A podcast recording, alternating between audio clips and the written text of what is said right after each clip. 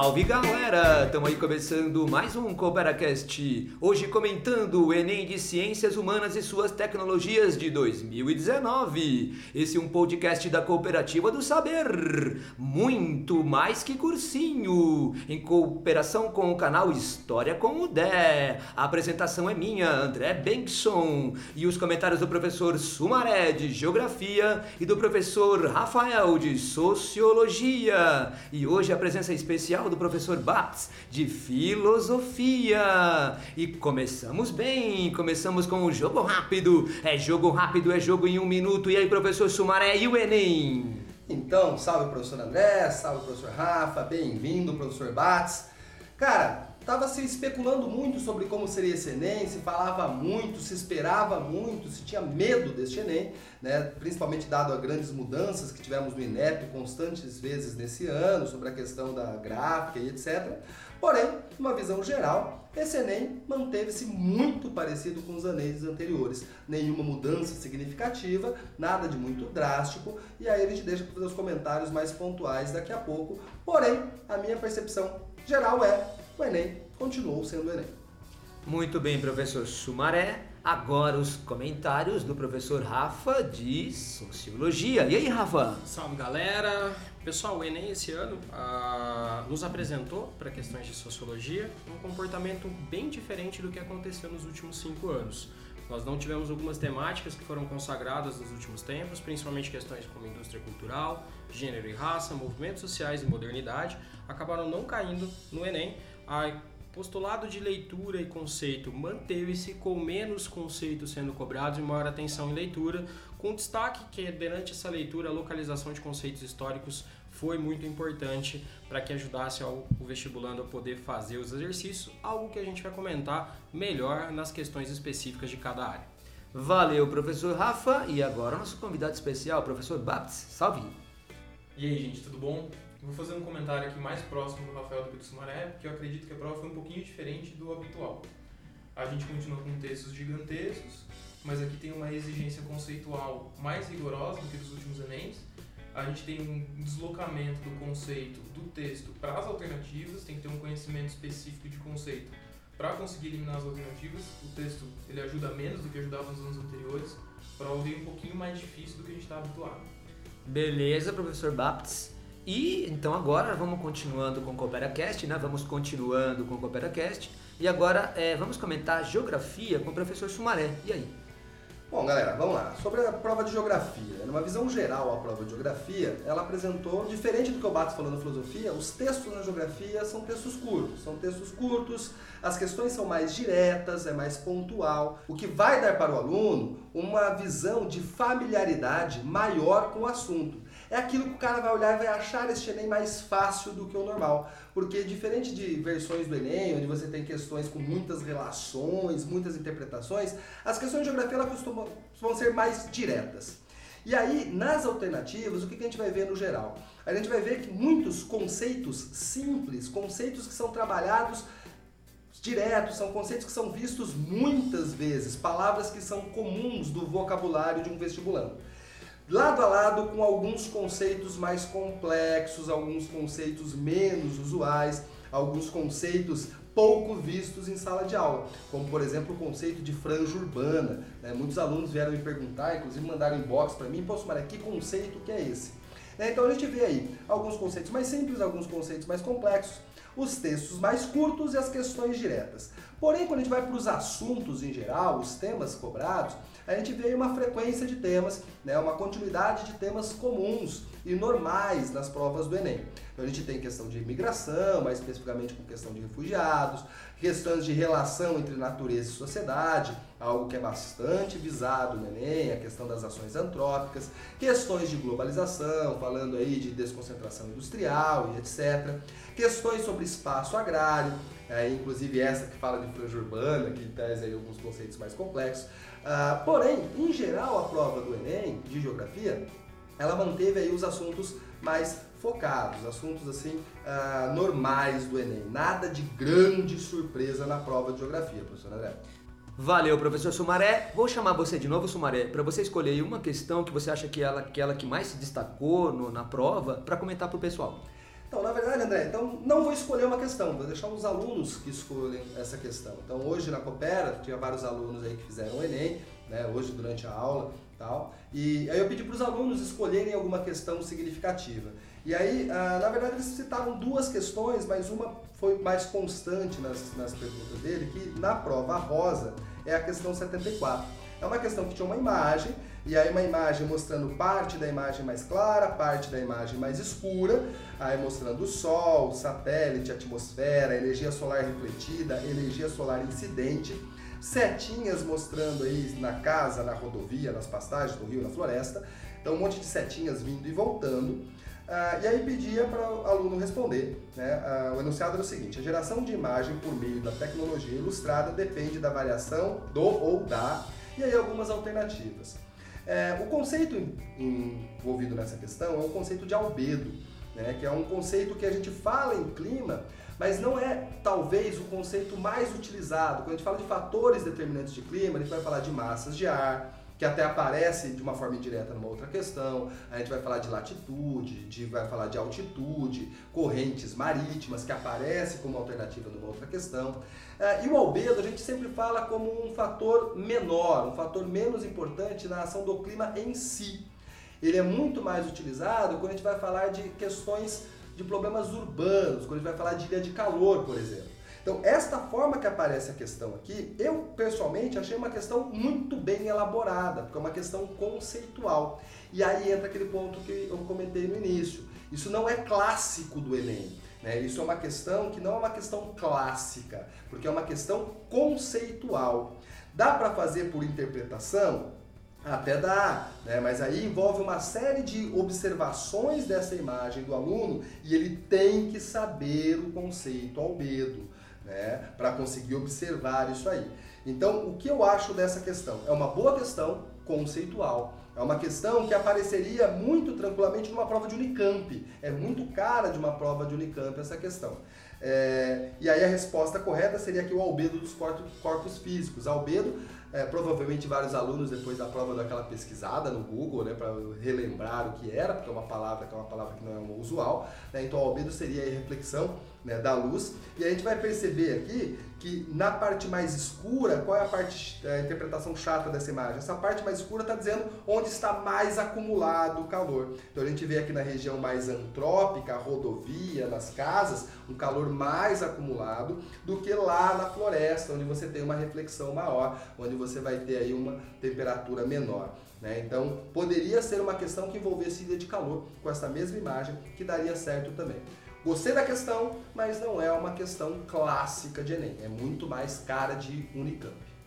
Valeu, Sumaré. Então comentamos aí com o Sumaré a parte de geografia dentro das ciências humanas e suas tecnologias. Vamos seguindo com o CooperaCast de hoje e agora vamos para a área de sociologia. E sociologia é com o professor Rafael. Manda brasa, professor. Pessoal, sociologia, como na minha fala inicial, uma questão que envolveu muito mais, as questões envolveram muito mais leitura do que os conceitos. Os conceitos, em geral, ou estavam contidos na leitura do texto, ou eles não eram tão necessários assim para a resposta da, das alternativas. E lembrando, tradicionalmente nas questões de alternativas dentro do campo da sociologia, até em outros campos das ciências humanas, é importante que vocês eliminem as incorretas antes de poder escolher qual alternativa correta que vocês vão querer colocar é, na sua prova. E eu venho trazer a questão número 84 da prova azul, que fala sobre direitos universais, né, os direitos humanos. Então, a questão trazia o seguinte: um texto falando sobre a Declaração dos Direitos Humanos proclamada na Assembleia Geral da ONU em 1948. Né, um acontecimento de grande relevância, quando que a gente fala nos direitos humanos, como o texto coloca, o papel dos direitos humanos na convivência coletiva, que traz uma ideia de evento inaugural de uma nova concepção da vida internacional. Né? Um texto do Celso Laffer, um comentário do Celso Laffer e do Diogo do Demetrio Magnoli. A pergunta desguia: a declaração citada no texto introduziu uma nova concepção nas relações internacionais a possibilitar a, lembrando para o vestibulando, é importante essa leitura calma de Egese. Ele está perguntando uma nova concepção das relações internacionais a possibilitar. E a gente pode fazer uma eliminação das alternativas. A alternativa A diria superação da soberania estatal vestibulando poderia entender que a partir de 1948 uma ideia de soberania estatal pode estar fragilizada, o que o texto não está dizendo, uma ideia de convivência coletiva. Na alternativa B, defesas humano, defesa dos grupos vulneráveis, algo que está realmente falando sobre convivência coletiva. Eu posso mugir? Deu aquela sensaçãozinha, tipo, hum, pode ser. Marque, marque mais ou menos na frente da questão para que você continue fazendo as análises das alternativas. Alternativa C, redução da truculência belicista. Ora, pós 1948 é muito difícil que a gente possa falar numa redução de truculência belicista. Impunidade de atos criminosos. Alternativa D, fala em nenhum momento do texto sobre impunidade de atos criminosos. E por último, inibição de choques civilizacionais. Ora, para pós-48 é muito também difícil a gente situar no contexto histórico o que o texto está querendo dizer. Por isso, a alternativa correta, alternativa B, defesa de grupos vulneráveis. Mesmo sem entender essa lógica de defesa de grupos vulneráveis do próprio texto, a eliminação das quatro alternativas ela é muito possível aqui, dado o contexto que a questão se apresentou para a gente. Valeu, professor Rafael, comentando o Enem na parte de Sociologia. Então vamos passar então para o professor Baps para comentar a prova de Filosofia. Vai lá, Baps. Para comentar a filosofia, eu vou fazer a questão 78 da prova azul. É, acredito que seja a questão mais difícil da prova inteira, que é uma questão de Kant. Traz um texto aqui, o Kant dizendo: Duas coisas enchem o ânimo de admiração e veneração sempre crescentes: o céu estrelado sobre mim e a lei moral em mim trechinho do Crítica da Razão Prática. E no texto 2 tem uma poesia de Fontella, que eu não conheço, dizendo: Duas coisas admiro, a dura lei cobrindo-me e o estrelado céu dentro de mim. A releitura realizada pela poeta inverte as seguintes ideias centrais do pensamento kantiano. Para fazer essa questão, o aluno tinha que conhecer as duas ideias centrais do pensamento kantiano que estão sendo discutidas tanto no trecho do Kant quanto no texto da poeta. É, a primeira ideia está contida na, na, no termo céu estrelado sobre mim. Quando o Kant fala de céu estrelado, ele está falando de uma percepção fenomética da realidade, ele está falando de fenômeno, ele está falando de alguma coisa que a gente percebe pelos nossos sentidos. Quando ele fala de a lei moral em mim, ele está falando do fato de que a gente consegue pensar conduta ética a partir da razão. Ele está falando que a forma de decidir o que é certo e errado não depende dos outros, não depende de Deus, depende de você mesmo. Depende, depende da sua capacidade de entender a realidade e de universalizar as suas ações. As alternativas trazem assim: alternativa A, possibilidade de liberdade e obrigação da ação. É, essa alternativa talvez confundiria o aluno que ficou focado na ideia de ética e moral, mas ele está discutindo natureza também. A gente não pode ficar preso, né? a gente não pode ensinar a alternativa A porque ela está falando só de um dos assuntos. A alternativa B fala de a prioridade do juízo e de importância da natureza. Como o Kant está falando de fenômeno, ele ainda não está falando do juízo. O fenômeno, a percepção do fenômeno antecede os juízos. É, a prioridade do juízo é uma coisa que vem depois de você ter percebido vários fenômenos e conseguir universalizar a relação dos fenômenos. Necessidade de boa vontade e crítica da metafísica. Essa alternativa que está mais se distanciando da discussão é para confundir aquele aluno ali que lembra alguns conceitos de Kant, mas não conseguiu relacionar com o que o Kant está dizendo. Precidibilidade do empírico e autoridade da razão, ela tem um problema muito sério, que é pensar que o empírico ele é anterior à, à intuição humana. Para perceber o fenômeno, o humano depende das concepções de espaço e tempo. Então a gente não pode assinar a alternativa D, porque ela soa um Kant empiricista e ignora a, a, as, categorias, as categorias, não, mas as, as intuições inatas que existem no Kant. Então a alternativa correta seria a alternativa E, interioridade da norma e fenomenalidade do mundo. É o que a poeta está invertendo na releitura que ela faz do Kant. Bem, valeu professor Baptist comentando aí a prova de filosofia desse Enem 2019. Agora restou para que eu possa comentar um pouquinho com vocês sobre a prova de história. E para falar sobre a prova de história, a primeira coisa que eu vou comentar aqui é a seguinte: na segunda-feira, quando eu cheguei no colégio, em todos os lugares que eu tô chegando aí por aí, o pessoal tá perguntando assim: "Mas André, não caiu história no ENEM?" Aí é só assim dar risada da pessoa, né? E, e na verdade a gente começar a fazer uma reflexão, né? Porque a proposta do ENEM é a interdisciplinariedade. Então parece então que o aluno não percebeu que caiu história. Então parece que o Enem está cumprindo essa parte de dissolver a questão os conceitos em meio às ciências humanas.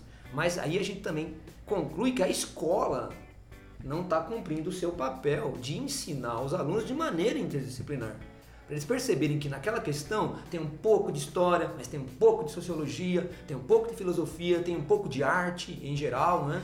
A, a, me parece que está ficando bem patente que a escola não está cumprindo esse papel que o Enem procura puxar, né?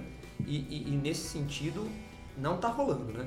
Para vocês terem uma ideia, eu fiz um levantamento há pelo menos 10 ou 11 questões que são claramente de história, ou preponderantemente de história. Ó, eu levantei. É, tem uma questão que é a comparação do mercantilismo com o liberalismo. Né? Tem um texto lá do Adam Smith. Tem questão de grandes navegações. Tem uma questão de pré-colonial, que é uma questão sempre esperada. A questão que o pessoal debateu aqui sobre a questão do pré-colonial é que ali aparecia a questão indígena e que ali era aprofundado algum debate da questão indígena e dessa vez a questão não foi muito por esse lado. Mas apareceu a tradicional questão de pré-colônia. E aí falou de Brasília, fundação de Brasília. Falou da Inglaterra do século XVI. Ainda cobrou uma boa questão, a questão dos cercamentos, uma questão relativamente difícil. Não é? Teve duas questões de Idade Média, é, teve independência do Brasil, e aqui é interessante, né? Eles puxaram pelo movimento da Maria Quitéria, lá na Bahia de 1823, que é a coisa que mais se aproximou de querer inserir algum debate de gênero em relação à prova de história. Teve a questão do primeiro reinado, uma bonita questão, inclusive, que é, pressupunha a leitura. Ó, mais uma vez, a ideia da importância da leitura, porque colocou dois artigos da Constituição de 1824, né? É, é, você tinha que tirar, né, depreender do primeiro artigo que as eleições eram indiretas. Então você lia lá o artigo 90 da Constituição, você percebia que você tinha no Brasil eleitores de paróquia. Esses eleitores de paróquia acabavam elegendo eleitores de província, e esses eleitores de província que elegiam deputados e senadores para o parlamento. Portanto, as eleições eram, no final, acabavam sendo indiretas. E num outro artigo, colocava a ideia de que para você ser eleitor tinha um monte de, de pressupostos. E o mais importante é ganhar mais de 100 mil réis por ano. Ou seja, assim, o voto ele era censitário, as eleições eram indiretas e o voto era censitário. Não precisava saber exatamente isso, ter decorado da aula. No artigo da Constituição estava isso. A parte do censitário estava escrito. Mas de fato, a leitura do artigo do 90 da Constituição, aí você teria que imaginar e pensar, não, é indireta. Então, uma, uma boa questão de primeiro reinado. Né? Aí tem a famosa também esperada questão de antiguidade, sempre uma questãozinha de antiguidade, e puxou exatamente da ideia que a cultura grega é, é, ela, ela, ela une aquele povo, mas as cidades eram cidades-estado, cada uma independente uma da outra. Esse é um conceito que o aluno tem que sempre dominar e foi cobrado. Né? Agora, caiu a revolta da vacina. Né? Tem uma questão, daqui a pouco eu vou comentar a questão da revolta da vacina, escolhi essa para comentar com vocês. É, caiu uma de mineração, né? Você tinha que entender que no século XVIII começou a mineração e aí o Nordeste perde um pouco o prestígio e Salvador deixa de ser a capital, né? E ela é transferida. Também cobrou esse movimento do aluno. Portanto, eu estou aqui comentando com vocês e, e, e, concluindo que hum, caiu muita história, não é? Na verdade, eh, o aluno que não percebeu história, ele não realmente não está entendendo a lógica do exame. Agora, os textos, né? Os textos auxiliares para as questões, né? É, não são textos curtos. Porém, eu acho que a grande modificação não vem de agora, mas vem de alguns anos, é que as alternativas ficam mais curtas. Cada vez mais as alternativas são mais curtas e o que facilita a, a, a que a resposta seja, é, o aluno chegue à resposta um pouco é, é, mais rapidamente. Não, é? é? não tinha questão de fato esperada de ditadura que vem caindo há muitos anos. Nem a ditadura Vargas, é, que foi o Estado Novo, né? tem a era Vargas de 30 a 45, a ditadura do Estado Novo foi de 37 a 45 não tinha, que aliás era o tema mais esperado da prova, porque 15% né, é, dos, da, da, prova nos últimos é, 3 ou 4 anos foram exatamente de Era Vargas. Não caiu, não discutiu o trabalho, leis trabalhistas, não caiu. Também não caiu a ditadura militar. Se isso é de propósito ou não, jamais saberemos. Eu não tenho como saber, não estou lá para ver como que foi elaborado isso aí. Eu acho que eu vou deixar para fazer um comentário mais detido sobre isso quando eu ver mais um Enem, quando eu ver depois mais um, quando passar três ou quatro e nunca mais cair essa questão, eu vou poder inferir de uma maneira mais é, pertinente. Por enquanto a gente está só olhando e verificando, né? Foi uma prova que cumpriu sua função só que assim, não despertou grandes amores ou, é, por ela. ela. Ela cumpriu, ela foi morna. Ela foi. O ministro disse é, que a prova do Enem não deve gerar polêmica. Ele fez essa declaração, não é? O ministro da Educação. Não sei se isso é real, eu acho que muitas vezes, eu acho que, como é uma prova que envolve milhões de alunos, e são, talvez é o único momento do ano em que a gente pode puxar uma questão e, e, debater com a sociedade brasileira inteira, né? Então eu acho que o Enem ele, ele tem esse lado, né? O tema de redação do Enem, todo mundo comenta no dia seguinte, a imprensa fala. Então é, o fato da prova ter sido morna, ela, ela, ela, ela não cumpre com uma das funções do Enem, que é puxar debates, conversar com a sociedade inteira de, sobre um tema específico. Mas eu repito, eu acho que a gente tem que esperar mais tempo e olhar. Ela cumpriu com a sua função, mas ela foi morna. Agora eu vou conversar com vocês sobre a questão da revolta da vacina. Vários alunos né, eh, vieram conversar comigo que erraram a questão e eu comentei é, com eles né, que a questão é a questão da prova branca, é a questão é 89. É, é, é assim, você já estudou aquele tema, já é esperado né, que caia aquele tema e você já sabe a causa da revolta da vacina. Né? E aí você vai procurar logo é, é, é a alternativa sem ler com calma o texto. E você já vai lá procurando, né? E às vezes a pergunta não é essa. Né? Se você ler com calma no texto, você vai ver assim, ó, o texto termina dessa, dessa pergunta aqui, ó, ó assim, termina assim, ó, direitos considerados acima da intervenção do Estado. Então, que é a questão, eu não quero me vacinar. O Estado não pode me obrigar a tomar essa vacina aí. Então, é, é, é uma, na minha visão, é uma opressão do Estado em relação à lei da vacinação obrigatória, que foi colocada lá pelo Oswaldo Cruz em 1904, né, lá no Rio de Janeiro.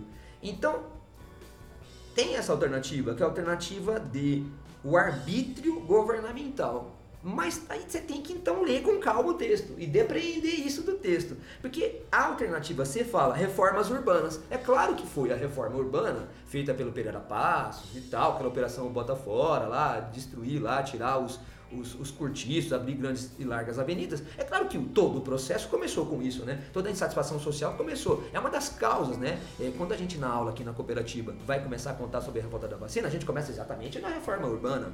Mas não era isso que estava se perguntando, né? Estava se falando da, da, da, suposta situação do povo entender que a lei da vacinação obrigatória seria uma opressão estatal. Por isso que a resposta é D e muita gente cochilou nesse momento em relação a isso. Bom, esses são os meus comentários em relação à prova de história. Não, é, é, muito importante, professor André, colocar, gente, como que a gente pode pesquisar, como se pesquisa o Enem, até como prova, tá? Como que você, por exemplo, utiliza isso na academia, como é a pesquisa dentro da sociologia da educação quando a gente utiliza o Enem. O Enem é uma prova, relembrando a todos, que é uma prova que nasceu no segundo mandato do Fernando Henrique, pelo ministro Paulo Renato de Souza, que era uma ideia de mensuração das escolas públicas. Ela vai contabilizar quantos acertos as escolas públicas têm na lógica meritocrática de educação, que vem na teoria do capital humano a partir dos anos 90. O Enem ele muda de figura realmente a partir de 2012 e 2013 por dois motivos. Um, ele é uma política pública entre 2012 2002 e 2012, quase 250 campos vão ser abertos no Brasil, entre institutos federais, universidades e faculdades. Para fazer a entrada e a seleção desse povo preciso muito trabalho. Cada prova é muito difícil de se fazer. A gente sofre para fazer simulado na cooperativa, ainda mais para fazer uma prova do tamanho de uma universidade. O que, que acontece? Você tem a necessidade de uma política pública que faça com que esse processo seja feito, que alcance o Brasil inteiro como uma prova nacional. Isso, o Enem tem essa dimensão de política pública. Ele alcançou, principalmente a partir da expansão do ensino superior público e também do ensino superior privado pelo financiamento estatal, essa dimensão nacional. Então, o que, que a gente coloca na sociologia da educação e o que o MEC fez, e até membros do MEC tinham durante muito tempo grandes debates incisivos. Por ser uma prova nacional, ela tinha um aspecto sociológico, que era o debate de temas importantes para que eu possa também fazer uma contextualização da sociedade brasileira com todas as suas questões que envolvam políticas, economia, sociológicas, sociológicas, enfim. É, então, a dimensão sociológica da prova ela foi reduzida de forma muito, muito significativa. Mas a dimensão de política pública da prova cumpriu seu papel. Ela cumpre seu papel à medida que os assuntos foram trabalhados e pediram para vocês algumas questões de repertório, algumas questões de. É, de conceitos, de leitura, é como nos últimos anos ela também acabou pedindo, mas de outras formas, principalmente pelo como que a gente colocou aqui. A geografia de um jeito, a sociologia de um jeito, a filosofia de outro. Mas como política pública, ela cumpre o seu papel no fato de servir como um exame de seleção para boa parte das instituições públicas brasileiras e também posteriormente para bolsas de estudo em organismos privados. Como diria o saudoso professor Wellington, e eu concordo com ele, né, o Enem é a melhor prova que nós conseguimos fazer. Né? Então, dado toda a burocracia, todo, todos os elementos que envolvem uma prova desse porte né, para um país inteiro, né, o número de vagas que estão em jogo nas universidades federais, cerca de 400 mil vagas ao todo, né, em todo, todo o território nacional, é, é muita coisa. Né? Então, é uma prova que, por porte que ela tem, ela é excepcional. Né? E eu espero muito, e aí é a questão da torcida mesmo, eu espero que o Enem continue existindo né? e continue se mantendo né? com, com a força que ele tem, com a abrangência que ele tem. Muito bem. Quero agradecer então a participação especial nesse programa do professor Babs de Filosofia, aos comentários do professor Sumaré de Geografia, aos comentários do professor Rafael de Sociologia e agradecer você que escutou esse programa até agora. Um abraço e tamo junto. como insetos